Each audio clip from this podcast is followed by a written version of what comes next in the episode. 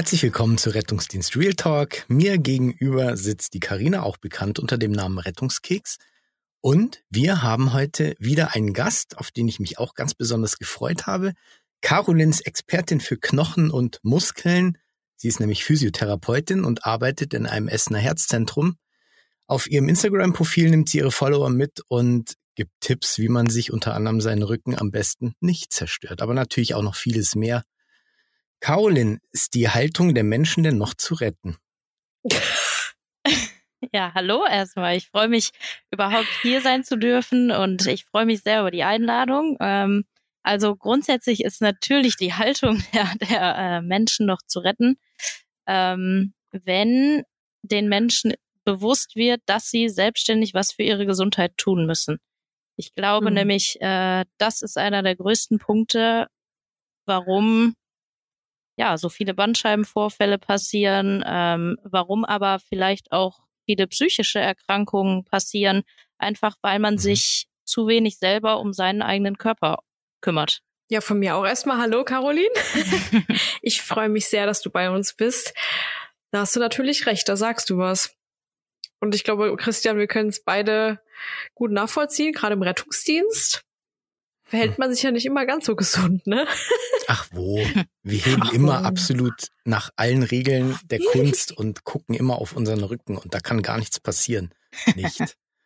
Nicht. Na, es fängt ja schon bei diesen ganzen jungen Menschen an, so Zehnjährige und so, die lieber vor ihrem Monitor sitzen und irgendwelche Computerspiele zocken, als sich körperlich mhm. zu betätigen.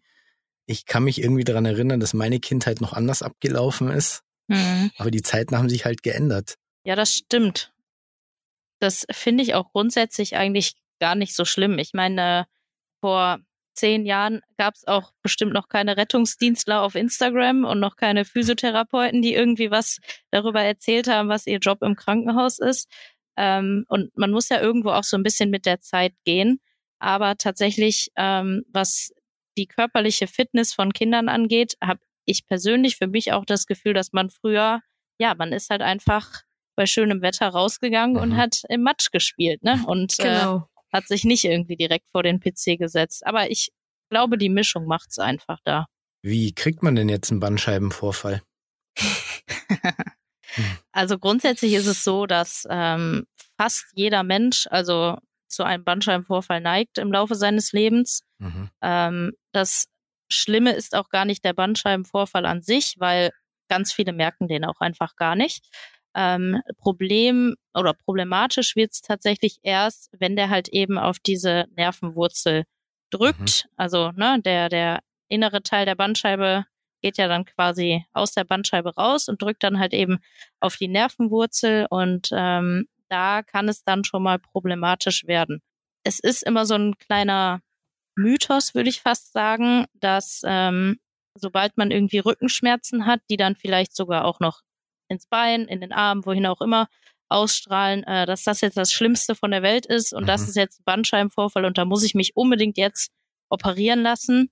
Ähm, das ist aber tatsächlich gar nicht so, dass das zwingend unbedingt gemacht werden muss, sondern ähm, problematisch wird es tatsächlich erst, wenn man einen Kraftverlust im, in dem Gebiet hat, der äh, halt von dem Nerven oder das von dem Nerven versorgt wird ähm, oder halt zum Beispiel irgendwelche Lähmungserscheinungen. Ne? Also mhm. da gibt's ja diese mhm. sogenannten Red Flags, dass halt von jetzt auf gleich irgendwas gelähmt ist, äh, ohne dass vielleicht irgendwie ein Trauma passiert ist oder vielleicht aufgrund eines Traumas auch. Ähm, und da muss man natürlich dann sofort handeln, keine Frage, aber ähm, nur weil irgendwas im, im MRT zum Beispiel ganz kritisch aussieht oder weil man vielleicht so ein bisschen ähm, Gefühlsempfindung hat in den Beinen. Ähm, aufgrund eines Bandscheibenvorfalls ähm, muss man nicht direkt unbedingt sich unters Messer legen, sondern da gibt's schöne konservative Möglichkeiten, um Bandscheibenvorfälle zu behandeln. Ja. Das hört man immer wieder, ne? wenn man die Muskulatur ein bisschen ähm, aufarbeitet und stärkt, dass sie ja hinten am Rücken und an der Bandscheibe eben wirken, dann kann man so eine OP unter anderem auch vielleicht umgehen. Genau. Ja, das ist es. Dann muss man sich halt selber zwingen, diese Übungen auch zu machen, die man verordnet bekommt. Das ist, glaube ich, immer so das Problem mhm. bei vielen. Ja. ich glaube aber auch, dass es die Unwissenheit der Menschen einfach ist. Ähm, mhm. Man hört das immer so, jetzt habe ich mhm. einen Bandscheibenvorfall, aber dass das alles gar nicht so dramatisch ist, wie es vielleicht auf den ersten Blick aussieht oder sich anhört, äh, das wissen viele gar nicht. Ja, aber wenn, also wenn ich mir jetzt vorstelle, also da sitzt mir jetzt jemand gegenüber, der sagt, er hat einen Bandscheibenvorfall, dann äh, taucht vor meinem geistigen Auge sofort auf, ähm, kann nicht mehr vernünftig arbeiten, braucht mhm. bis zum Lebensende Physiotherapie, braucht eine OP, Wirbelversteifung, dies und jenes. Ja, keine Ahnung. Wenn man so gar nicht damit arbeitet, dann hört sich das natürlich schon dramatisch an. Also ich denke ja da auch an meinen eigenen Rücken. Ich meine, jeder hat schon mal einen Patienten eine Wendeltreppe runtergetragen, hat sich während des Tragens drehen müssen und saß dann unten, hat eher ausgesehen wie ein Häufchen Elend. Mhm. Ja. Und da ähm, fällt einem natürlich sofort ein, wie also so bildlich, wie so die Bandscheibe flüssig wird und rausläuft und dann, ja, ich mal jetzt hier Katastrophenszenarien irgendwie an den Himmel, aber wenn du sagst, das ist nicht so schlimm. Nein, also ähm, ich glaube, man macht es oft schlimmer, als es tatsächlich ist.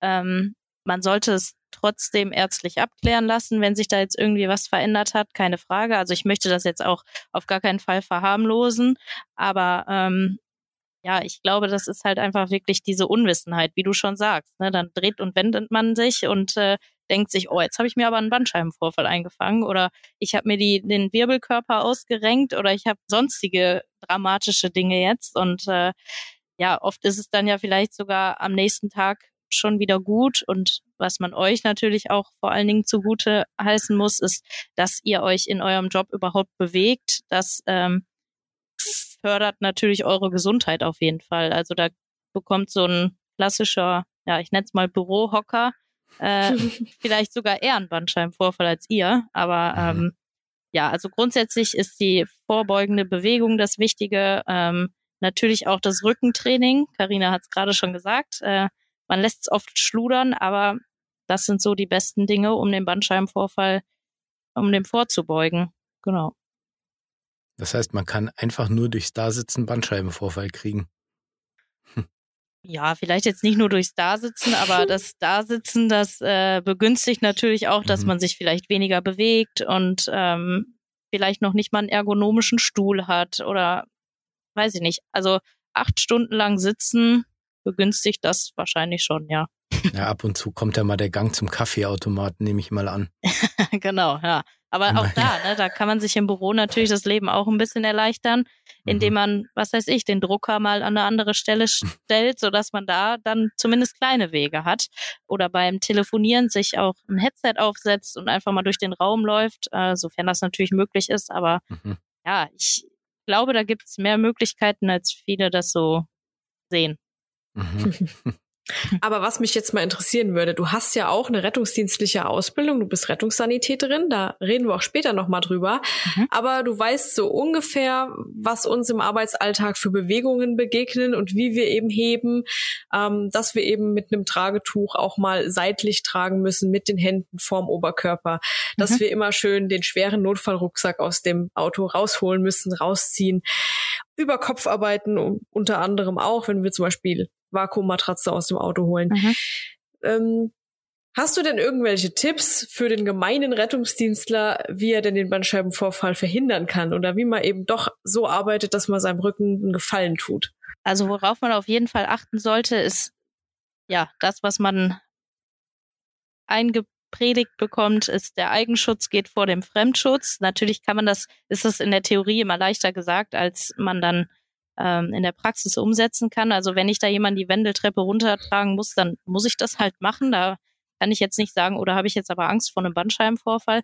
Ähm, worauf man jetzt aber auf jeden Fall achten sollte, ist halt, sich ausreichend zu bewegen, Sport zu machen, vor allen Dingen halt auch den Rücken zu trainieren. Ähm, das ist so das A und O, was man für sich präventiv machen kann. Ähm, und sofern das irgendwie möglich ist, dass man zum Beispiel den Notfallrucksack nicht immer nur mit der rechten Hand äh, rausholt, sondern auch mal einfach mal die Hand wechselt. Ähm, oder es ist ja auch der Klassiker, dass man den dann so auf einer Schulter mal eben trägt, weil es ist ja vielleicht nur die mhm. erste Etage. Aber da dann ähm, wirklich halt darauf zu achten, dass man den vernünftig auf beide Schultern trägt, sodass sich das Gewicht des Rucksacks halt ja eben auf den, auf den gesamten Rücken verteilen kann. Ähm, und klar, man kann jetzt nicht jede Bewegung irgendwie verhindern, aber dass man das möglichst rückenschonend macht, sollte man schon schauen. Auch wenn man zum Beispiel die, ähm, die Trage vom Patienten halt, vor allen Dingen mit Patient, wo sie ja dann doch nochmal ein bisschen mehr wiegt, ähm, wo man, wenn man die halt hochzieht, dass man das halt wirklich aus den Beinen macht. Also ich glaube, das ist jetzt auch nichts Neues. Das haben, mhm. hat jeder schon mal irgendwie gehört, aber es passiert dann doch schon mal schneller, dass man sich dann eben mit Rundrücken nach vorne beugt und dann mal eben schnell die Trage hochzieht, ja. Und dann kann es halt auch schon mal schnell, vielleicht nicht unbedingt direkt zu einem Bandscheibenvorfall, aber ein Hexenschuss oder sonstiges ähm, halt kommen. Und äh, das kann man halt ganz gut vermeiden, indem man halt tatsächlich einfach ja in die Knie geht und das Ganze aus den Beinen macht. Also ein Beintraining auch als Prävention für einen selber ähm, kann ich auf jeden Fall auch empfehlen. Und wenn man am Tag irgendwie nur 20 Kniebeugen macht, aber da hat man halt irgendwie so ein bisschen äh, was für sich schon, schon getan und die Muskulatur halt gestärkt. Ähm, man ist jetzt aber tatsächlich so ein bisschen schon auch davon weg, dass man immer alles auf jeden Fall mit geradem Rücken und nur aus den Beinen heben sollte.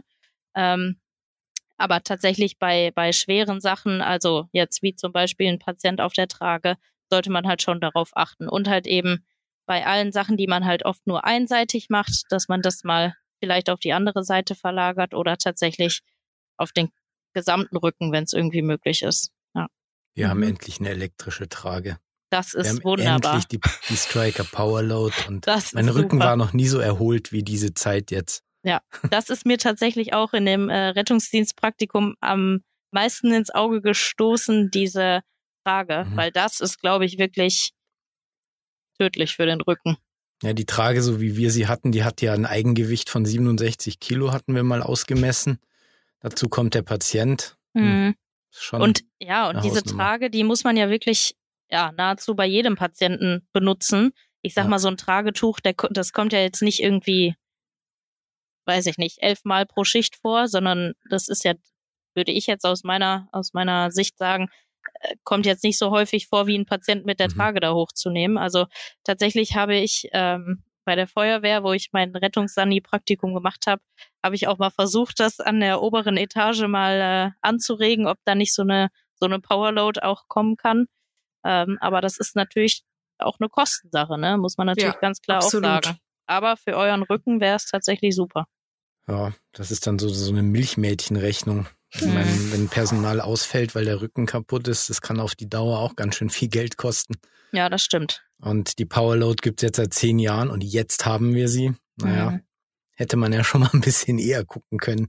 Ja, also ich es ist tatsächlich nix. so, also die, äh, die, die Masse macht's halt, ne? Wenn ja, ich jetzt einmal irgendwie einen Patienten da hochhiefe, okay. Mhm. Ähm, aber wenn ich das weiß ich nicht, wie oft pro Schicht machen muss und dann halt irgendwie auch mehrfach in der Woche. Es ist ja schließlich auch ein Vollzeitjob, dann äh, kann das natürlich schon auf den mhm. Rücken gehen, klar. Hm.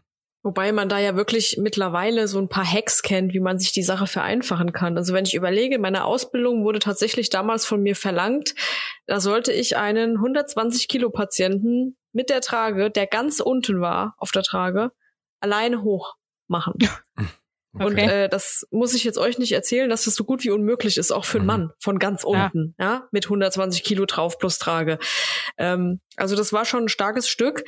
Ähm, mittlerweile man macht halt, man macht sich das Leben halt einfacher. Also der eine, der oben an der, am Kopfteil steht, drückt zum Beispiel die Trage etwas runter, wenn der am Fußteil die Trage hoch macht, ne, dass du quasi so eine Art mhm. Hebelwirkung hast. Also da gibt es ja schon so ein paar Hacks oder man trägt, ähm, trägt eben einfach zu zweit, beziehungsweise macht die Trage zu zweit hoch an einer Seite, dann macht man halt erst einen Schritt nach oben, äh, oben, Mhm. Quatsch. Oh mein Gott, ich bin nicht so ganz wach heute hier. Ähm, man macht erst am Kopfteil einen Schritt hoch, dann geht mhm. man eben ans Fußteil, dann dauert das Ganze zwar ein bisschen länger, aber letztendlich, wir haben ja nur einen Rücken, ne? Genau. Da muss man ja nicht jetzt einen auf cool machen und äh, sich behaupten und meinen hier, boah, ich kann das ganz allein in einem Schwung hoch machen. Ja, ja das stimmt. Äh, was, ja. was mir gerade noch einfällt, was vielleicht auch ein Tipp ist, ich weiß jetzt nicht, wie häufig das bei euch vorkommt, dass die ähm, Patienten jetzt auf der Trage vielleicht runtergerutscht sind, sodass sie nochmal hochgezogen werden müssen. Mhm. Auch das würde ich potenziell immer zu zweit machen, weil ähm, wenn du irgendwie alleine oben am Kopf stehst und versuchst da eben, wie du gerade sagst, ne, so ein, und selbst wenn er nicht 120 Kilo wiegt, ähm, trotzdem sind das enorme äh, Kräfte, die da auf die Wirbelsäule oder generell auf den ganzen Rücken auswirken. Ähm, also wenn ihr da irgendwie Hilfe habt von einem Kollegen oder wie auch immer, ähm, da machen wir das immer so, dass wir das Kopfteil so weit wie möglich runter machen, sofern der Patient mhm. natürlich nicht dyspnoisch wird etc. Ähm, und dann halt eben den Patienten, wenn er mitmachen kann, die Beine aufstellen lassen und dann gehen wir unter die Schultern und ziehen dann quasi, stehen selber in Schrittstellung und ziehen den Patienten dann halt eben hoch. Mhm. Ähm, das klappt eigentlich ganz gut, wenn die Patienten halt eben so adäquat sind, dass sie da mitmachen können. Mhm. Ja, es sind so Kleinigkeiten, die aber schon viel bewirken, ne? Das ist ja. echt so. Was ich festgestellt habe, ähm, ich trage zum Beispiel lieber, wenn wir zum Patienten gehen, ähm, links das EKG und rechts den Sauerstoff, als nur das EKG auf einer Seite, weil ich mich einfach mhm. wohler fühle, wenn ich links und rechts was habe und einfach ausgeglichener laufe, als wenn ich jetzt das Gewicht auf einer Seite habe und dann hier irgendwie mit schrägem Rücken dahin laufe. Mhm. Weiß jetzt nicht, ob das äh, so besser ist. Ich gehe jetzt einfach mal davon aus, weil es physiologisch für mich mehr Sinn macht. Ja, auf jeden Fall. Ähm, aber da werde ich dann auch immer belächelt, so, ja, warum nimmst du denn jetzt alles? Dann nimm doch nur das eine, gib mir doch noch. Dann sage ich, nee, es ist, fühle ich mich so wohler. ja, ist auch absolut richtig so. Also man macht ja vieles auch ohne vielleicht großartig darüber nachzudenken, sondern einfach, wie du schon sagst, ne, weil man sich so wohler fühlt. Aber ja, tatsächlich ist es auch so. Also was ich auch Gut, jetzt zum Beispiel so eine Akkuwak, die muss man jetzt ja in die Hand nehmen. Die wiegt ja jetzt auch nicht, nicht gerade viel, aber äh, wenn ich jetzt tatsächlich schwere Sachen habe, versuche ich, würde ich auch immer versuchen, wenn die so, einen so einen langen Henkel haben, würde ich mir die auch irgendwie über die Schulter hängen, statt die dann irgendwie mit ausgestrecktem Arm ähm, zu tragen, weil der Rücken ist ja nun mal nicht das Einzige, was wir am Körper haben, sondern auch mhm. die Schulter zum Beispiel, muskelgesichertes Gelenk, da powern die äh, Muskeln halt auch mit rein. Und ähm, da gibt's ja dann auch diverse Erkrankungen, wie zum Beispiel ein Impingement-Syndrom oder sonstige äh, Sachen, Frozen Shoulder, ähm, alles Mögliche, was halt natürlich auch dadurch begünstigt wird, wenn ich immer versuchen muss, irgendwie meinen mein äh, Oberarmkopf da großartig in der in der äh, Pfanne zu halten, weil ich halt mhm. eben mit mhm. ausgestreckten Armen irgendwelche Dinge trage. Also wenn sich das nicht ähm, verhindern lässt, weil die zum Beispiel jetzt eben nicht über die Schulter gehangen werden können, dann würde ich zumindest empfehlen, die äh, Arme so leicht anzubeugen, damit man halt eben auch die Oberarmmuskulatur hat und halt eben nicht den Arm einfach äh, gerade hängen zu lassen. Ja. Guter Tipp. Frozen Shoulder, das hört sich ja echt alles ungemütlich an. Ja, ist es, glaube ich auch. Also ich hatte selber noch keine, aber ich glaube es mhm. auch. Das ist so heftig. Was mir aufgefallen ist, ich weiß nicht, ob es dir auch so geht, Christian, ähm, meine Schultern sind sehr, sehr weit nach vorne gekippt. Also ich neige quasi zum Rundrücken. Und ich glaube schon, dass es auch durch die Arbeit bedingt ist, weil wir schon sehr viel vorm Körper arbeiten. Gerade so mit dem Heben und Tragen und Ziehen. Ähm, und da habe ich echt Probleme mit, das wieder wegzukriegen. Ne? Also die Schulter zu öffnen, beziehungsweise die Brust zu öffnen, da ist alles bei mir vorne verkürzt. Also wenn du da irgendeinen Tipp hast, Caroline, sehr gerne. Also was man tatsächlich jetzt machen kann, ähm, wenn man jetzt tatsächlich nur diese Symptomatik hat, äh, die du hast, was ja die meisten von uns haben, weil alles, was wir irgendwie nicht nur arbeitstechnisch, sondern wenn wir vor dem Handy sitzen oder sonstige Dinge, wir machen halt alles immer nur vor dem Körper und wir kommen halt gar nicht irgendwie großartig dazu, uns zwischendurch einfach mal aufzurichten. Aber ja, manchmal kann das Leben so einfach sein. Ne? Ähm, man sollte einfach zum Beispiel sich mal dann mal in den Türrahmen stellen und einfach mal ja so ein so ein L mit seinen Armen bilden und dann einfach mal die Brustmuskulatur hier vorne mal ein bisschen dehnen zum Beispiel, weil es kommt natürlich zwangsläufig dazu, dass hier vorne dann die komplette Muskulatur auch einfach verkürzt, mhm. weil ich mhm. halt eben alles immer nur vorne mache. Dadurch ja trainiere in Anführungszeichen ich die vordere Muskulatur total, aber vernachlässige halt eben alles, was hinten ist. Und ähm, das ist oft auch ein Phänomen bei Bodybuildern zum Beispiel. Ähm, die haben immer ein riesengroßes Sixpack oder solche Brustmuskeln, aber im Rücken ist halt nicht viel trainiert. Vielleicht der Latissimus und dann war es das. ähm, aber diese kleine autochtone Rückenmuskulatur nennt man die, ne, die halt direkt an der Wirbelsäule ist, die wird halt oft vernachlässigt. Und das ist halt so ein Punkt, also ähm, so eine Mischung aus die vordere Seite dehnen und die hintere Seite ähm, trainieren oder kräftigen. Ähm, das ist halt so ein bisschen das A und O und zwischendurch einfach vielleicht mal, sei es 30 Sekunden, sich einfach mal am Tag mal bewusst werden, dass man einfach mal sein Brustbein, sag ich mal, zur Sonne hebt, also eine stolze Brust macht und dann die, die äh, Schulterblätter mal so nach hinten unten, als würde man die hinten in die Hosentasche stecken. Ähm, versteht man das? das hört sich krass an.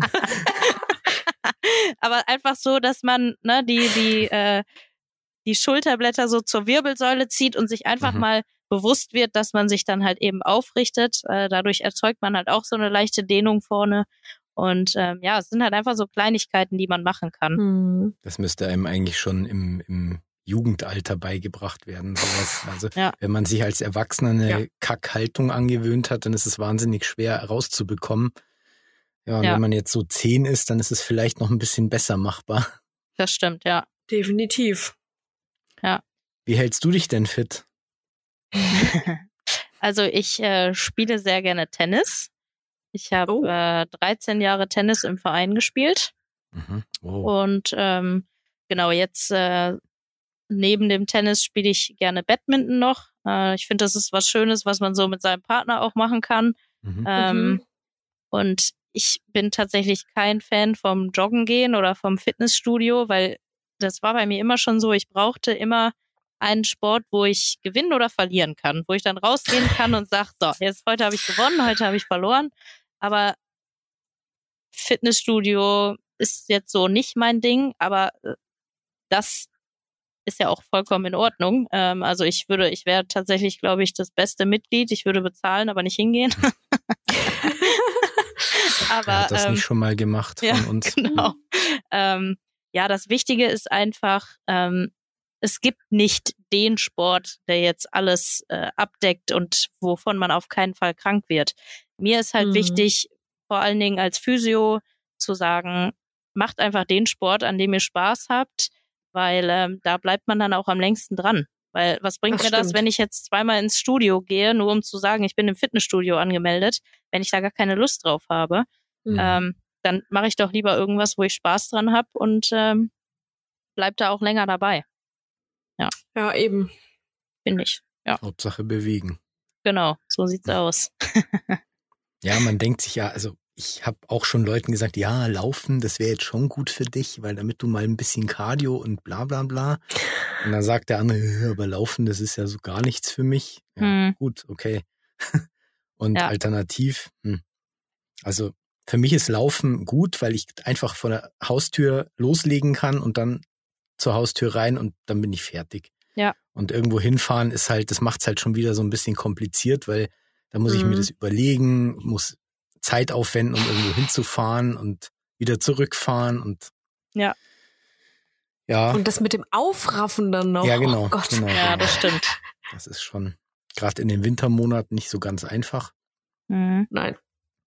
Aber was ich ja tatsächlich äh, bei, bei Feuerwehren zum Beispiel ganz schön finde, die haben ja dann so einen eigenen Fitnessraum, wo sie dann halt mhm. während des Dienstes auch trainieren können.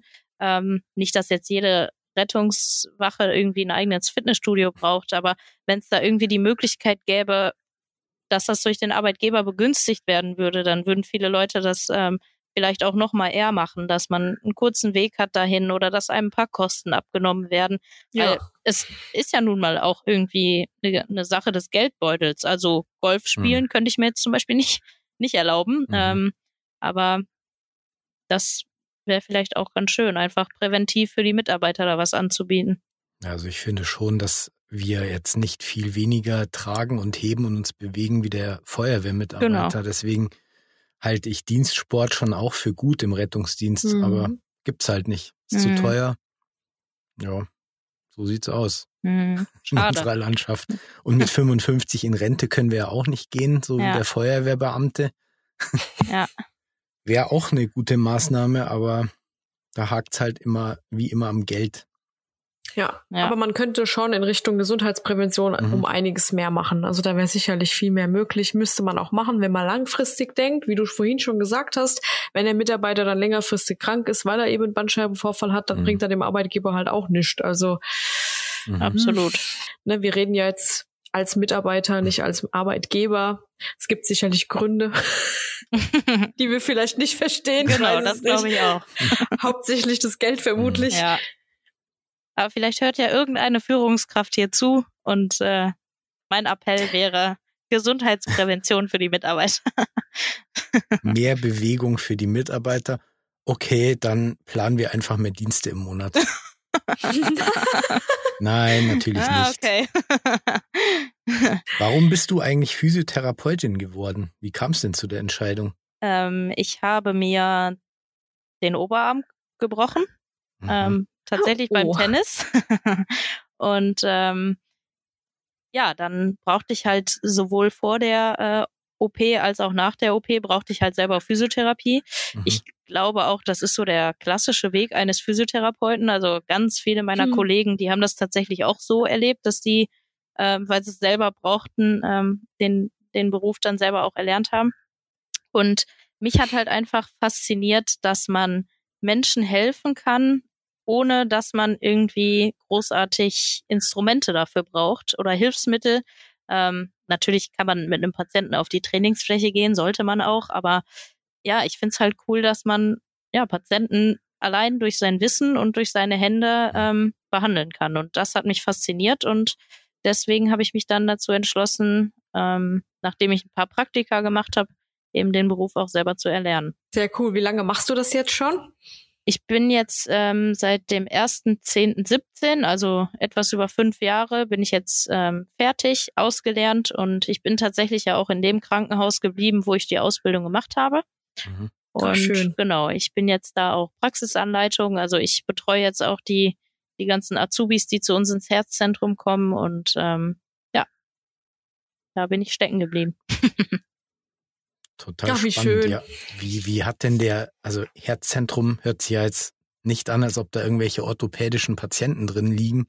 Wie kann man sich denn Physiotherapie bei einem Herzpatienten vorstellen? Also wir haben ähm, zwei große Intensivstationen. Die eine ist ähm, mit thoraxchirurgischen Patienten ähm, belegt, also quasi alle Patienten nach ähm, Bypass-Operationen, nach Herzklappen ersetzen oder auch Herz- und Lungentransplantierte liegen bei uns mhm. ähm, oder nach, nach ähm, Herzunterstützungssystemen, also zum Beispiel einer ECMO ähm, oder langfristigen Unterstützungssystemen, also die liegen so auf der einen Station, ähm, sind also tatsächlich gerade frisch operiert. Und auf der anderen sind mhm. halt so die kardiologischen Patienten, also Zustand nach Reanimation oder äh, ACS oder die exacerbierte COPD. Das liegt halt alles bei uns. Mm, und ja, da hängt es natürlich dann immer so ein bisschen vom Patienten ab, wie wir unsere Therapie gestalten. Alles in allem kann man aber tatsächlich sagen, dass wir ja einfach dafür sorgen, dass die Patienten so schnell wie möglich wieder aus dem Bett rauskommen. Ähm, was bei uns auch noch ein großes Feld ist, ist die Atemtherapie. Einfach einmal zur Pneumonieprophylaxe, dass die Patienten halt einfach keine Lungenentzündung bekommen, ähm, aber halt eben auch, um vom, vom Sauerstoff zum Beispiel wieder wegzukommen oder äh, die Beatmung ein bisschen besser weanen zu können. Also da ähm, tragen wir auch einen großen Teil dazu bei durch halt eben bestimmte Atemtechniken. Ähm, aber auch da muss ich natürlich immer gucken, was hat der Patient. Also eine Pneumonie würde ich jetzt zum Beispiel anders behandeln als eine COPD. Mm, und genau, da versuch, versuchen wir halt wieder, ja, all das wieder herzustellen, ähm, was halt da war, mhm. bevor ihr mhm. kommen musstet. genau. Ja. Oh je. ja, aber tatsächlich, also du sagtest ja jetzt gerade, wir haben nicht so viele orthopädische Patienten, das stimmt auch.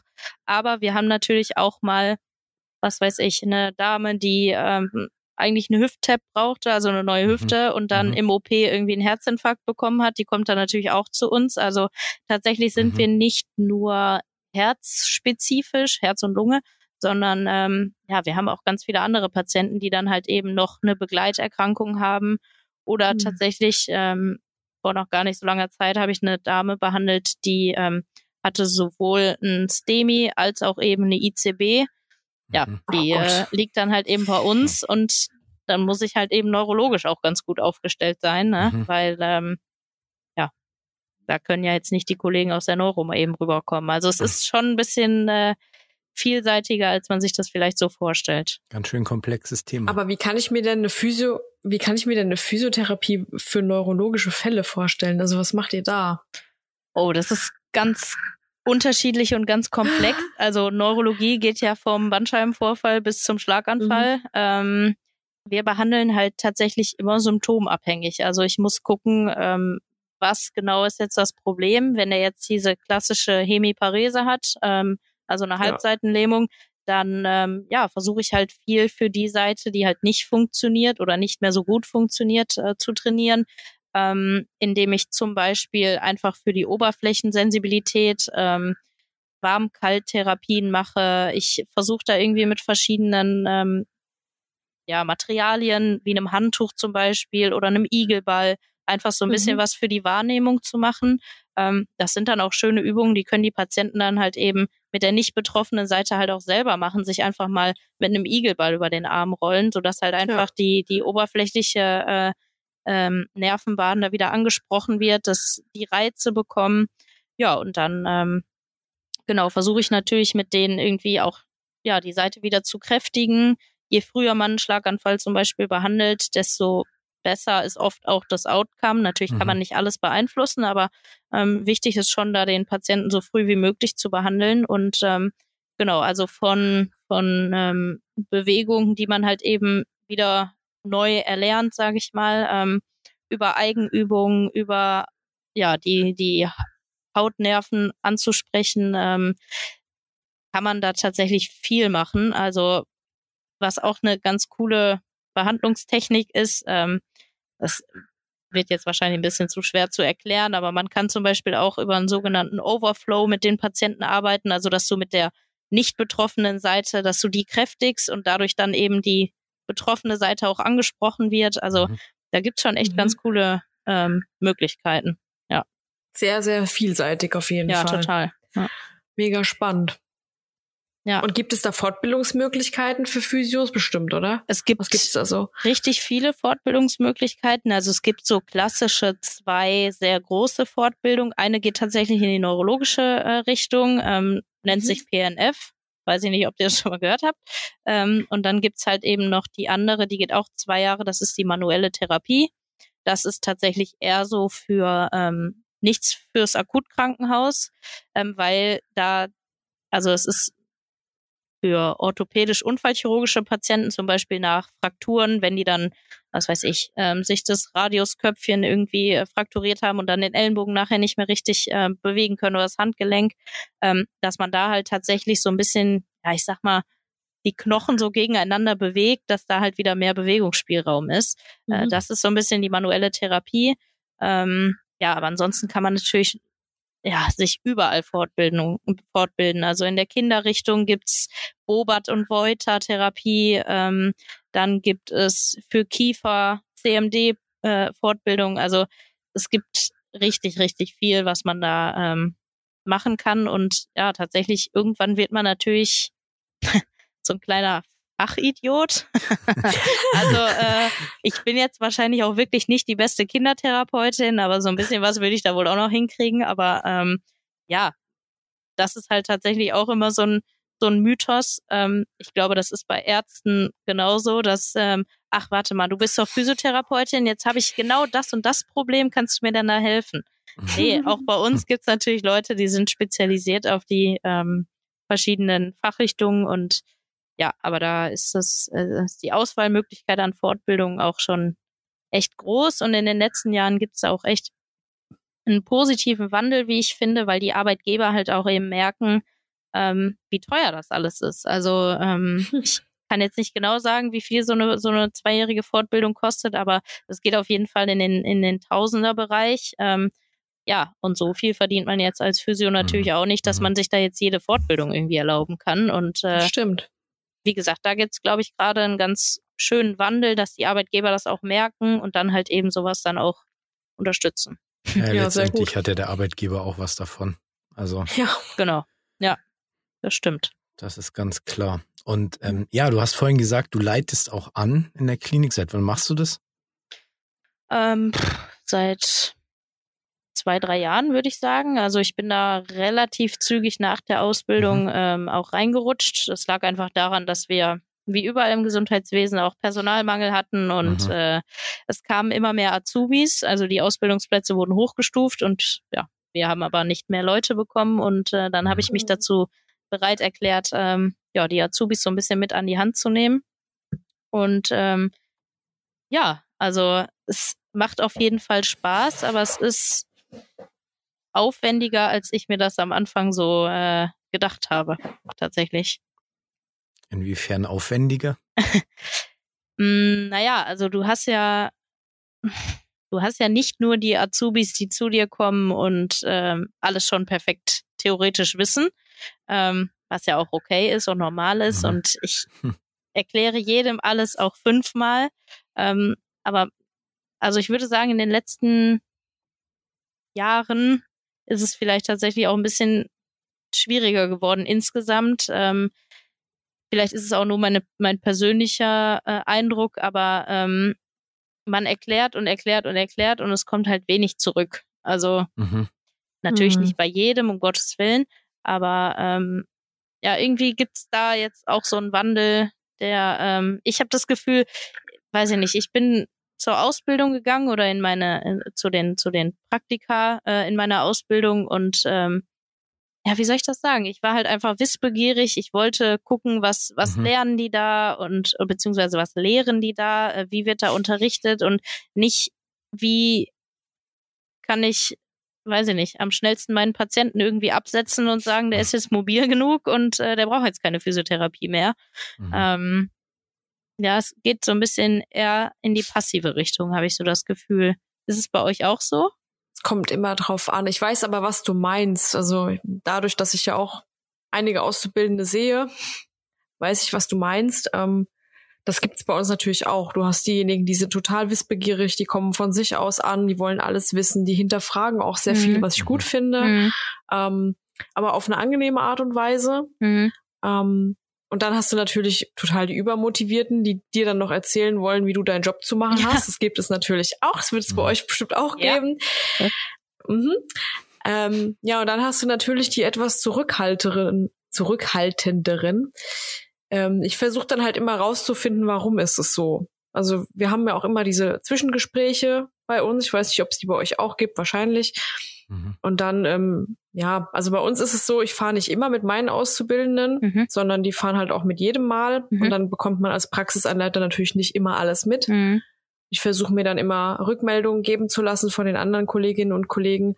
Und ja, wenn dann, wenn dann sowas dabei rauskommt, wie ja, es halt zurückhalten, kommt nie von selbst, steht eher nur im Weg rum, so, mhm. ne? Kann ja immer mal sein, dass auch sowas gesagt wird, dann versuche ich mir die Leute halt immer bei so einem Zwischengespräch oder auch davor schon zu nehmen und einfach mal zu hinterfragen, warum ist es so? Und mhm. ganz oft ist es tatsächlich so, dass es einen ganz einfachen Grund hat und dass wir den dann auch recht schnell aus dem Weg räumen können. Mhm. Sei es Unsicherheit, sei es äh, die Angst, was falsch zu machen, sei es ein Erlebnis im Einsatz, wo man einfach gemerkt hat, oh, ähm, da hat der Kollege allergisch drauf reagiert, dass ich jetzt von mir aus selbst was mhm. gemacht habe, dann halte ich mich beim nächsten lieber zurück. Ja.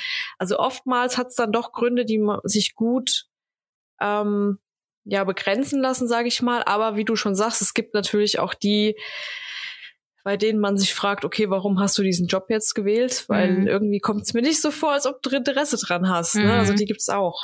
Ja. Ganz klar. Ja, aus meiner Sicht gibt's tatsächlich auch noch Leute, für die der Rettungsdienst auch einfach nichts ist. Also mhm. man, das, was du beschrieben hast, Caroline, ja, sehe ich auch zunehmend tatsächlich. Ähm, Früher wurde vielleicht auch ein bisschen mehr Augenmerk darauf gelegt, ähm, wer jetzt die Ausbildung machen darf. Also mhm. da wurde irgendwie ein bisschen klüger, ein klügeres Auswahlverfahren angewendet. Mittlerweile haben wir einfach einen wahnsinnigen Fachkräftemangel. Mhm. Und ich habe einfach den Eindruck, dass auch der ein oder andere da durchrutscht, der jetzt vielleicht vor 20 Jahren abgelehnt worden wäre. Ja. Und ich stelle schon auch fest, dass einfach Leute in den Rettungsdienst wollen, die dafür einfach gar nicht geschaffen sind. Ja. Mhm. Ja, die, klar, die zieht man dann trotzdem irgendwie durch, aber mhm. ob man demjenigen damit was richtig Gutes tut, das weiß ich nicht. Ja, ehrlich gesagt. Das stimmt. Ich hatte da die Tage mal ähm, ein Video drüber gemacht, aber ich krieg immer wieder Anfragen auf Insta auch, mhm. Privatnachrichten, wo dann wirklich gefragt wird, hey, ich würde gerne in den Rettungsdienst, wie werde ich denn Rettungsassistentin? wo ich mir denke, ah, den ja. Job gibt es so nicht mehr. Mhm. Oder wo du dann einfach gefragt gefragt wirst, ja, ich bin jetzt, keine Ahnung, Gesundheits- und Krankenpflegerin oder mache gerade die Ausbildung, habe da aber keine Lust mehr drauf. Kann ich in den Rettungsdienst gehen? Kann ich mir das anrechnen lassen? Oder was muss ich alles machen, damit ich im Rettungsdienst mhm. arbeiten kann? Mhm. Und ich frage mich halt immer wieder, wenn ich doch Interesse an einem Beruf habe und vielleicht nicht nur irgendwelche Sendungen im Fernsehen geschaut habe und jetzt denkt, das Rettungsdienst ist mega geil, ja, ähm, dann sollte ich mich doch auch erkundigen. Und bevor ich da jemanden auf Instagram frage, dann setze ich mich doch mal hin, ähm, mhm. ähm, befrage große Plattformen im Internet, mhm. ja, oder guck auch mal Rettungsdienstschulen mir an oder Rettungsdienste und guck einfach mal, was brauche ich da. Ja. Oder? Also so habe ich das damals ja, das, gemacht. Das ist aber auch so eine gewisse Konsumerhaltung, dass jemand einfach äh, lieber dich fragt, anstatt sich erstmal großflächig zu informieren. Absolut. Weil die wird mir das aber dann das schon schade. erklären. Ja, natürlich. Ja. Das ist auch ein, ein Stück weit respektlos, weil ich meine, ich mhm. muss mir ja die Arbeit auch machen und muss das zusammenfassen. Ja. Und das vergessen die Leute, glaube genau. ich, oft, dass wir das irgendwie, ja, for free machen. Also ich habe auch schon super viele Arztberichte zugeschickt bekommen und äh, kannst du mir das mal einmal übersetzen und mir mal sagen, was ich jetzt machen soll? Nee, frag doch einfach deinen Arzt, der dir diesen Arztbericht ausgestellt hat. Ja, Oder ja. Ähm, äh, weiß ich nicht, ich habe jetzt die und die Erkrankung, was soll ich jetzt machen? Und hilft da und da Physiotherapie. Frag hm. doch einfach deinen zuständigen Therapeuten, genau. deinen Arzt, wen auch immer. Alle, die du fragen würdest, wenn ich jetzt nicht Instagram machen würde. Ja, und mhm. ja. ja, das ist schon, das ist schon schlimm. Das ist aber, ähm, man sagt es so schön bei, bei den Patienten, die wir haben, diese ähm, Vollkasko-Gesellschaft. Ja. Genau so spiegelt sich dann halt aber auch im Internet wieder. Und was ich immer ganz kritisch finde, ich, ist, wenn dann diese psychiatrischen Erkrankungen kommen mhm. und die Leute, die davon betroffen sind, mir dann irgendwelche Fragen stellen. Mhm. Dann ich versuche da auch überhaupt nicht drauf mhm. zu antworten und ja. sage einfach immer nur hier, ich bin kein Psychologe, ich bin kein Psychiater, ich bin kein Arzt. Ähm, ich werde hier sicherlich keine Tipps geben. Bitte wende dich an jemanden, der es studiert hat. Ja. Mhm. Weil das ist einfach, das, also das traue ich mir auch einfach nicht zu, da irgendjemanden, den ich überhaupt nicht kenne, ja. da irgendwelche Tipps zu geben. Man kann so schnell Leute triggern und ähm, da kommen extremst viele Anfragen, muss ich sagen. Das mhm. ist echt was, was mich sehr mhm schockiert, muss ich sagen. Ja, geht mir auch so. Ja. Und am Anfang habe hab ich mir natürlich schon immer so ein bisschen Mühe gegeben und habe dann halt, ja, so und mhm. so vielleicht. Bla. Ja, ich auch. Aber ich bin relativ schnell davon abgekommen, habe gesagt, das geht nicht. Also du kannst über die Ferne, übers Telefon oder über Nein. Instagram, kannst du keine Diagnose fahren, da kannst du nichts machen. Ja. Also da kannst du vielleicht ein paar Erste-Hilfe-Tipps geben, aber ja. das war's dann schon. Ja. Vor allem machst du dich damit kaputt. Klar. Also ne, wenn du jedes Schicksal dir zu Herzen nimmst und dann drüber nachdenkst, was könnte diese Person jetzt machen, weil du ihr nicht geholfen hast, dann machst du hm. dich einfach kaputt damit. Da, ja. da muss ich auf jeden Fall, müssen wir da Abstand von nehmen. Das ist nicht unsere Aufgabe. Mhm. Genau, das stimmt. Aber dafür gibt's ja auch die Reels. Also wenn man jetzt auf dein Profil guckt und da hast du ja echt auch eine Menge Reels zu allen möglichen Themen für Gesundheitsbereich und Knochenapparat und so weiter. Also mhm. das ist natürlich richtig cool. Wir werden, wir werden dein Profil natürlich auch in den Show Notes verlinken, dass die Leute auch schön drauf zugreifen können. Das freut und mich. sich die ganzen Reels auch angucken können. Mhm. Und wir, wir werden auf jeden Fall noch viel von dir hören und sehen, gehe ich stark davon aus. Ja, ich hoffe. doch, doch, also schon ziemlich super, was du da machst. Dankeschön. Ja, definitiv. Wie bist du denn in den Rettungsdienst gekommen? Also du bist ja Rettungssanitäterin. Wie war das jetzt vor deiner Ausbildung zur Physiotherapeutin oder war das danach oder währenddessen? Ähm, nee, das ist tatsächlich, ich habe das berufsbegleitend gemacht. Ähm, hier gibt's eine Schule, wo man das halt im, im Abendunterricht mhm. machen kann. Und äh, ja, ich habe halt klassisch mit dem Rettungshelfer angefangen. Und ihr werdet jetzt lachen, aber der, der ursprüngliche Grund, warum ich das machen wollte, ist, ähm, ich bin, äh, ich äh, kenne einen Notarzt von uns und äh, den habe ich irgendwann mal gefragt, hör mal, was muss ich denn jetzt eigentlich mal machen, um bei Festivals da in Rettungsdienstkleidung zu stehen? das, war, das war der Grund, warum ich den Helfer erstmal gemacht habe. Und ähm, ja, dann äh, hat er mir das so ein bisschen dann erklärt und äh, dann habe ich gedacht, komm, dann meldest du dich einfach mal an, machst den Helfer. Und dann hat mir das tatsächlich aber so viel Spaß gemacht und ich habe da mhm. tatsächlich auch eine sehr gute Freundin dann kennengelernt. Mm, und ähm, die hat mich dann so ein bisschen noch mit dazu überredet, äh, doch auch den Sunny einfach noch mit dran zu hängen. Und ähm, ich habe dann auch tatsächlich in dem äh, M3, also in dem, in dem Rettungsdienstpraktikum, ähm, habe ich dann tatsächlich auch gemerkt, dass mir das total viel Spaß macht. Ähm, und ich würde auch total gerne nebenberuflich im Rettungsdienst fahren. Ähm, jetzt ist es natürlich ein bisschen schwierig mit meinem Job, äh, weil ich ja halt nun mal eben ja den klassischen 9-till-5-Job mehr oder weniger habe. Mhm. Und ähm, ja, das lässt sich natürlich da ein bisschen schwierig gestalten, da nebenbei noch ein bisschen Rettungsdienst zu fahren. Ähm, außer ich möchte mir jetzt meine Wochenenden damit auch noch vollpacken. Aber ähm, das soll ja jetzt so nicht das Ziel sein. Deswegen, also ich bin auf jeden Fall dran, ähm, da so ein bisschen nebenberuflich auch noch was machen zu können, weil ähm, an sich finde ich den Job super im Rettungsdienst, wenn da nicht diese ganzen Faktoren wären, auf die ihr immer wieder aufmerksam macht. ja. Aber zu einem zu einem Festival habe ich es noch nie geschafft. so viel dazu. ja, hm. leider. naja, kann ja Klasse. noch kommen. Also. Ja, das stimmt. Ja. Aber ich muss ja gestehen, es war bei mir damals nicht anders. Ehrlich? Also ich habe ja mit, ja, ja, ich habe mit elf schon gewusst, dass ich in den Rettungsdienst will, aber hauptsächlich, weil ich immer äh, die Serie Krass. Notruf geguckt habe mit Hans Meiser und Medikopter 117. Und dann wusste ich schon, geil, das will ich machen. Jedes Mal, wenn ein Rettungswagen vorbeigefahren ist mit Blaulicht, wuh, cool, mhm. mega. Ich war elf. Mhm.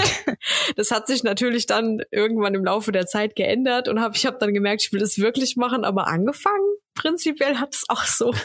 Ja, ist doch super. Sehr spannend.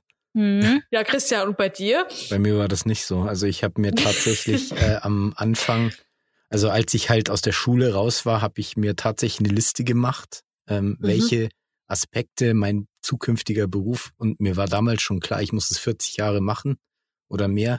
Mhm. Und ich habe mir halt überlegt, was muss das enthalten? Und da waren halt so ein paar Sachen dabei wie kein 9-to-5-Job, äh, irgendwie unterwegs sein, Teamarbeit, dies und jenes. Und dann wäre zum Beispiel auch die Polizei drin gewesen. Mhm. mhm. Aber letztendlich ist es dann der Rettungsdienst geworden. Ich habe mich dann zur Ausbildung beworben, wurde angenommen und hatte vorher keine Erfahrung.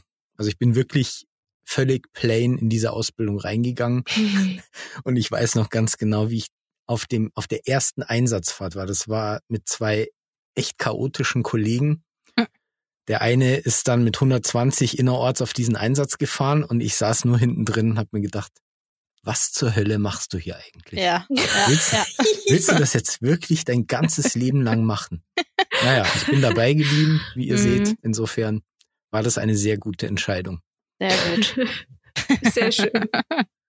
Aber das habe ich mir tatsächlich auch gedacht, als ich da ähm, dann äh, bei der Feuerwehr mitgefahren bin. Irgendwie nachts, man ist es ja überhaupt nicht gewöhnt, aus dem mhm. Schlaf gerissen zu werden, wenn man es so gar nicht kennt. Und äh, dann wachst du da irgendwie auf von diesem, von diesem Geräusch, was ja unerträglich ist. und ähm, ja, ziehst dich dann da irgendwie in Windeseile an und dann äh, rennst du da los. Weißt irgendwie noch gar nicht so richtig, welcher Tag heute ist und dann äh, muss da jemand sich schon ans Steuer setzen und dann halt eben durch die Stadt fahren und so konzentriert sein, dass er da halt äh, mhm. möglichst wenig Schaden anrichtet. und ähm, also das finde ich schon echt bemerkenswert, was, was ihr da ähm, ja, jeden Tag leisten müsst. Auch man weiß ja überhaupt nie, was kommt. Ne? Also klar hat man irgendwie so ein bisschen so einen kleinen, kleinen Teaser, was da, was da halt eben auf diesem DME steht, ähm, mhm. was so die grobe Richtung sein könnte, aber da kann ja 24-7 von Kinderrea, leider Gottes, mhm. bis hin zur mhm. gestürzten alten Dame alles irgendwie dabei sein. Und ähm, das finde ich, ähm, sollte ja auch auf höchster Ebene deutlich mehr respektiert werden. Und das kriegt man aber tatsächlich erst mit, wenn man es selber mal erlebt hat. Also mhm. das war mir vorher so auch nicht so richtig bewusst, was ihr da den ganzen Tag leisten müsst. Also das mit der zeitlichen Orientierung, das klappt ja auch nicht immer. Ja, also jeder kann das nachvollziehen, wenn man morgens um zwei irgendwie von der Couch geholt wird und dann fährt man irgendwo hin ist ja. vielleicht aufgeweckt worden, hat zwei Minuten ja. Anfahrtszeit und dann ja. soll man den Patienten nach seiner zeitlichen Orientierung befragen. Da muss man mhm. erstmal selber gucken, welchen Tag man heute hat. Ja. Also mir geht es relativ oft so, dass ich dann selber gar nicht weiß, äh, haben wir jetzt Montag oder nicht? Hm. Deswegen frage ich immer nur oh, nach ja. dem Jahr. Ja, stimmt. Selbst das weiß man manchmal nicht. Ja. stimmt. Ja. ja. Naja, und ähm, das mit der, ja, dass man halt nicht weiß, was kommt, ja, das, man kann das ja auch als eines der reizvollen Aspekte dieses Jobs nehmen. Ja, man kann Absolut. natürlich aufstehen, irgendwas auf diesem Melder lesen und dann Panik schieben, bis man jetzt am Einsatz ist und feststellt, was wirklich los ist. Oder mhm. man kann dieses bisschen Ungewissheit einfach genießen. Mhm. So ja, ich würde sagen, das macht auch euren Job ja zu einem der abwechslungsreichsten, den man vielleicht überhaupt kennt. Also wenn mhm. ich mir jetzt mal so mein, ja. mein Umfeld angucke, auch die Leute, die nicht in der Medizin sind, es ist und bleibt halt irgendwo immer ja mehr oder weniger das Gleiche. Und das kann man bei euch halt wirklich nicht, nicht behaupten. Und das macht euren Job auch so, ja, interessant, wie du schon sagst. Auf jeden Fall. Was kannst du denn, kannst du irgendwas über deine Ausbildungszeit zum RS berichten? Also wie ist denn das gelaufen? Wie, wie, wie hast du die, die, den Praxiseinsatz erlebt? Also so das erste Mal in so eine Wohnung reinlaufen, das erste Mal liest mhm. du irgendwas auf dem Melder und denkst dir so, ach du Scheiße. Mhm. Wie, wie war das für dich? Ähm, ja, jetzt muss ich natürlich dazu sagen, mein großes Glück war, dass ich halt schon medizinisch ein bisschen Ahnung hatte. Natürlich in einem komplett anderen Bereich, aber ich habe vorher schon mal mit Patienten gesprochen. Mhm. Ähm, ich habe schon mal kranke Menschen behandelt, ähm, was man ja irgendwo auch erstmal lernen muss, finde mhm. ich. Ähm, mit, also sowieso erstmal so dieses, dieses ähm, menschliche und dann halt auch noch mit Menschen, die halt Hilfe benötigen. Und das ist ja in unserem mhm. wie in eurem Job auch ebenso. Und äh, das war ein großer Vorteil, den ich schon hatte. Das heißt, ich hatte halt überhaupt keine Berührungsängste. Ähm, mhm. was aber tatsächlich komisch war, war halt eben ja, so in den Tanzbereich von fremden Menschen reinzugehen. Also ich sag mal, im Krankenhaus sind ja liegen ja die Leute bei uns in, in meinem Tanzbereich. Und mhm. dann komme ich aber einfach zu denen in die Wohnung mhm. und ja, betrete so die intimste, ja, Atmosphäre mhm. von denen. Ja. Ne? Und äh, ja, absolut. Das, das war eines der beeindruckendsten Sachen für mich. Und ähm, ja, halt einfach eben auch wirklich nicht zu wissen, was kommt denn da jetzt? Und da kann man tatsächlich vorher theoretisch super gut aufgestellt sein, aber dann da vor Ort genau das anwenden zu können und dann auch noch Ruhe zu bewahren, das äh, ist auch mir dann tatsächlich nicht immer gelungen. Also ich war natürlich auch total nervös und mhm. dann so ein EKG da aufzukleben, ne? habe ich ein bisschen gezittert tatsächlich. Ja, obwohl es ja, ja, weiß ich nicht. Aber ich denk, dachte mir dann immer so, okay, jeder Fall, der jetzt hier kommt, ist auf jeden Fall Notfall und die Leute haben auf jeden Fall irgendwas. Gut, dass ich dann, dass es dann tatsächlich so nicht immer war. Mhm. Gut. Habt ihr ja vielleicht auch schon mal mitbekommen, aber ähm, auch das eine oder andere Mal. So. Mhm. ähm, ja, wir hatten zum Beispiel ähm, ähm, einen jüngeren Patienten, der hatte plötzlich auftretende Rückenschmerzen. So, mhm. und ich bin dahin und ich habe mir gedacht, okay, also der hat jetzt entweder Nierensteine, äh, einen Bandscheibenvorfall, eine Aortendissektion, irgendwie was ganz, ganz Schlimmes. Und dann hat der Notfallsanitäter hat mich dann angeguckt und hat gesagt, vielleicht hat er sich auch einfach nur verhoben. Nein, habe ich gesagt, hm. kann nicht sein. Die Leute haben auf jeden Fall irgendwas ganz Schlimmes. Wenn ja. sie die 112 rufen. Genau. Und oh, das, also da wurde ich tatsächlich eines Besseren belehrt, aber ähm, mhm. es ist tatsächlich eine komplett andere Arbeit, die ihr macht, als die, die mhm. im Krankenhaus ist. Ja. Da fällt mir der ein, der uns um drei Uhr früh angerufen hat und gesagt hat, wir kommen rein. Ein junger Typ in den 40ern irgendwo sitzt auf der Couch, guckt uns an. Drei Uhr, ja, und sagt, ja, wissen Sie, ich kann nicht schlafen. okay. Äh, ich ja, auch und? nicht. Soll ich Ihnen jetzt ein Märchen vorlesen oder was? Oh Mann. Naja. Ja, hättest du mal machen sollen. Ja, hätte ich mal machen sollen. Ich habe ihm Märchen erzählt. Krass. Habt ihr noch mehr solche Wolf. Einsätze? Ja, mit Sicherheit, ne? Ja, das ist halt mhm. immer mehr geworden. Also diese, mhm. diese, ähm, ja, ich kann meinen Hausarzt nicht erreichen, also rufe ich jetzt um zwei Uhr früh mal einen Rettungsdienst, die werden schon richten. Das ist tatsächlich wahnsinnig viel geworden. keine Ahnung, warum das so eine Schule gemacht hat. Also ich denke mal, dass die Aufklärungsarbeit der Medien jetzt gerade auch so ein bisschen dazu beiträgt, dass die Zahl dieser sogenannten Bagatelleinsätze auch zurückgeht gerade. Mhm.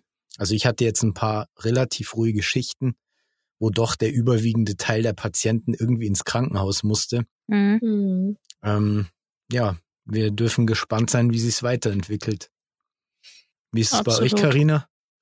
Es liegt halt hauptsächlich, finde ich, am Gesundheitssystem, dass das halt einfach vorn und hinten nicht funktioniert, dass ähm, der ärztliche Bereitschaftsdienst die Hotline komplett überlastet mhm. ist, dass die Leute einfach auf Warteschlange Platz 40 sind und dann irgendwann sagen, mhm. hier, äh, so lange möchte ich nicht warten, mhm. dass sie keine Termine beim Facharzt bekommen oder für Untersuchungen wie ein MRT zum Beispiel. Und ähm, dann kommen irgendwann wahrscheinlich diese Ideen, hm, also wenn ich jetzt den Rettungsdienst rufe, dann werde ich sofort behandelt. Mhm. Und irgendwie habe ich das Gefühl, dass das dummerweise immer mehr wird. Und die Leute sagen das dir zum Teil halt auch kackfrech mhm. ins Gesicht, muss man ja auch einfach so sagen. Die sagen dir, ja, wir haben jetzt erst in zwei Monaten MRT-Termin. Mhm. Wenn sie ihn oder sie jetzt ins Krankenhaus fahren, dann kriegt sie oder er ja gleich ein MRT. Ja, nee, eben nicht. Was ja auch gar nicht Aber stimmt. Das, also, ja. das ja. verstehen die Leute halt nicht. Ne? Mhm. Und auch dieses Triage-System im Krankenhaus. Die Leute denken, sie kommen im Rettungswagen und kommen sofort dran. Aber dass da auch nochmal gesichtet wird, triagiert wird, ähm, sortiert wird, wer jetzt ein Notfall ist und wer warten mhm. kann, das ähm, gut, sie erfahren es dann am eigenen Leib, ja, aber mhm. ich habe jetzt tatsächlich auch mal angefangen, die ein oder andere Privatrechnung auszustellen. Also ich habe denen dann gesagt, ja gut, sie hätten jetzt auch selber fahren können, beziehungsweise hätten ja in den letzten zwei Tagen selber schon mal zum Hausarzt oder ein Schmerzmittel probieren ja. können. Hm. Ähm, ich fahre sie, aber nur gegen Kostenübernahmeerklärung. Dann haben die mir das unterschrieben, kriegen eine Privatrechnung darüber und mhm. es ist halt wahnsinnig schwer durchzusetzen, weil es im Sozialgesetzbuch immer noch so verankert ist, dass du einfach immer irgendwie das Recht hast, dass du gefahren werden musst. Ja. Und ähm, der, wenn dir das halt nicht unterschreibt, dann ja, mussten trotzdem fahren. Hm. Hm. Ja, und dann gibt's wahrscheinlich auch die, die, ähm, ja, ich sag mal noch von der alten Schule vielleicht sind und sagen, ach nee, komm, das geht schon, äh, jetzt mhm. halte ich noch mal ein bisschen aus, ja. Und dann irgendwann wirst du zur Reha gerufen oder zu was auch immer, dass es dann deutlich schlimmer wird. Ähm, mhm. Und die sagen dann, ja, aber ich wollte euch jetzt hier nicht aus dem Bett klingeln oder ne, sowas gibt's ja sicherlich auch, aber ich weiß auch nicht so richtig, ähm, wie man den Leuten das noch mehr ja, einfach näher bringen soll, wann man denn dann jetzt wirklich den Rettungsdienst ruft und wann nicht. Außer jetzt natürlich durch die Aufklärungsarbeit. Aber mhm. man kann ja, selbst wenn man jetzt diese, diese Privatrechnung ausstellt, was ich grundsätzlich auch sinnvoll finde, weil derjenige mhm. ruft dann vielleicht nicht nochmal sofort an. Aber dadurch hast du die anderen zehn, die danach anrufen, hast du mhm. trotzdem nicht gebrieft. Also irgendwas ja. muss man mhm. ja da weiß ich nicht, machen können, damit, damit jeder Bescheid weiß. Eine deutschlandweit bekannte Influencerin hat letztens gesagt, brauchen Sie innerhalb der nächsten acht bis zehn Minuten sofort Hilfe. Dann rufen Sie die 112, ansonsten nicht. Ende. Ja. ja Und das ist so gut. Sagen. Das ja. ist sehr gut zusammengefasst, finde ja, ich. Ja, also, ja. Aber leider Gottes wieder Auslegungssache. Ne? Ich meine, wenn ich mir selbst der Nächste bin und keine Lust habe zu warten, dann sage ich, ja, ich möchte in den acht bis zehn Minuten bitte mhm. gerne Hilfe. Ne? Also, Möchten es nicht brauchen. Ja, das stimmt. Ja. Aber es kommt ja immer darauf an, wie der einzelne Mensch mhm. so tickt. Ja, das, das ist ja das Problem. Ja, und ich, also ich finde tatsächlich diese Aufklärungsarbeit, vor allen Dingen, die ihr auch äh, äh über Social Media leistet, finde ich super wichtig und ich glaube, das sensibilisiert sensibilisiert auch viele Leute dazu. Ähm, aber jetzt muss man natürlich auch ehrlich sagen oder sich zumindest Gedanken darüber machen, die Leute, die sich unsere Sachen angucken, das sind ja meistens Leute, die schon mhm. so denken wie mhm. wir. Und die Leute, die wir ja. eigentlich erreichen möchten, das sind ja die, die gucken sich sowas gar nicht an. Die haben dann in ihrem, in ihrem Algorithmus haben sie dann äh, Katzenvideos oder irgendwas, ja, was sicherlich auch schön ist, aber halt eben, ähm, die erreicht man dann dadurch leider nicht. Ja, das ist genau das Problem. Und auch die Leute, die einen Erste-Hilfe-Kurs besuchen, wo man sowas auch gesagt bekommt, ja. das sind ja die, die sich für Erste Hilfe interessieren. Ja. Gut, mhm. viele brauchen es auch für irgendwas, aber viele sind ja auch dabei, die sagen, ich möchte einen Erste-Hilfe-Kurs machen und die interessieren sich dafür. Mhm. Genauso wie Tag der offenen Tür oder sowas, mhm. ne? Das sind alles Leute, die sich für die Bereiche Rettungsdienst, was auch immer, wo der Tag der offenen Tür eben ist, interessieren mhm. und da schon sensibilisiert sind. Und auch zum Beispiel die ganz alten Menschen, wo du jetzt gesagt hast, die erst anrufen, wenn es schon fast zu spät ist, mhm. die erreichst du eben auch nicht über Social Media, ja. sind wir mal ehrlich. Also ja. auch ja, da, klar. die erreichst du weder so noch die jungen Leute in der anderen Hinsicht. Und ich weiß nicht, was man da noch machen kann. Mhm. Ja, ja also diese ganzen, diese Fernsehbeiträge, die man halt auch eben über, über äh, Rettungsdienst sieht. Ähm, ich, ich persönlich glaube, also allein aus dem, was ich selber jetzt schon gesehen habe, als auch das, ich bin auch mit vielen aus dem Rettungsdienst mhm. befreundet, äh, da so mitbekommen habe, das spiegelt ja gar nicht die Realität wider. Also da werden ja wirklich dann immer nur die heftigsten Einsätze und die schlimmsten Sachen mhm. werden dann im Fernsehen gezeigt. Aber dass ihr zwischendurch zu weiß ich nicht, sieben Einsätzen gefahren seid, die äh, man entweder wirklich zu Hause lassen konnte oder die halt jetzt, weiß ich nicht, nicht unbedingt eine Indikation für einen Rettungsdienst gewesen wären, das wird halt so dann auch nicht gezeigt. Und mhm. das finde ich halt auch schade irgendwo. Also Verbesserungspotenzial ist deutlich vorhanden. Ja, ich denke schon. Caroline, möchtest du jetzt, ich sehe auf die Uhr, wir haben jetzt eine gute Stunde gesprochen. Möchtest du unseren Hörern, äh, Hörerinnen und Hörern, möchtest du ihnen noch irgendwas sagen? Ja, also ich freue mich auf jeden Fall äh, über diejenigen, die bis hierhin noch durchgehalten haben und uns zugehört haben. Erstmal so viel dazu. Ähm, ja, ansonsten kann ich jeden nur ermutigen, achtet auf eure eigene Gesundheit, äh, sei es halt eben die Prävention oder wenn euch irgendwas mal belastet, in welchem Beruf auch immer ihr seid, ähm, sprecht darüber, ähm, holt euch Hilfe und ja, tatsächlich ja das, was man am, am meisten eingeprägt bekommt, ist Eigenschutz vor Fremdschutz. Also ja, achtet auf euren eigenen Körper und ähm, bleibt gesund. Schönes Schlusswort. Ja. Das ist das perfekte Schlusswort. Und ihr Lieben da draußen, wenn ihr irgendwelche Anmerkungen habt, irgendwelche Geschichten, äh, über die wir sprechen könnten, wenn euch irgendwas zum Podcast einfällt, ähm, irgendwas zu dem heutigen Thema, dann wisst ihr, wie ihr uns erreichen könnt über unsere bekannten Social-Media-Kanäle, über unsere Website, E-Mail etc. Ihr wisst, wie ihr uns erreichen könnt. Caroline, schön, dass du da warst. Das hat richtig Spaß gemacht. Ja, auf jeden Fall. Ja, ich hoffe, wir bekommen auf deinem Instagram-Profil noch eine ganze Menge zu sehen. Ich gebe mein Bestes. Vielen Dank, dass ich da sein durfte. Sehr, sehr gerne. War sehr schön mit dir. Auch so. Also ihr Lieben, dann bis zur nächsten Folge. Wir freuen uns auf euch.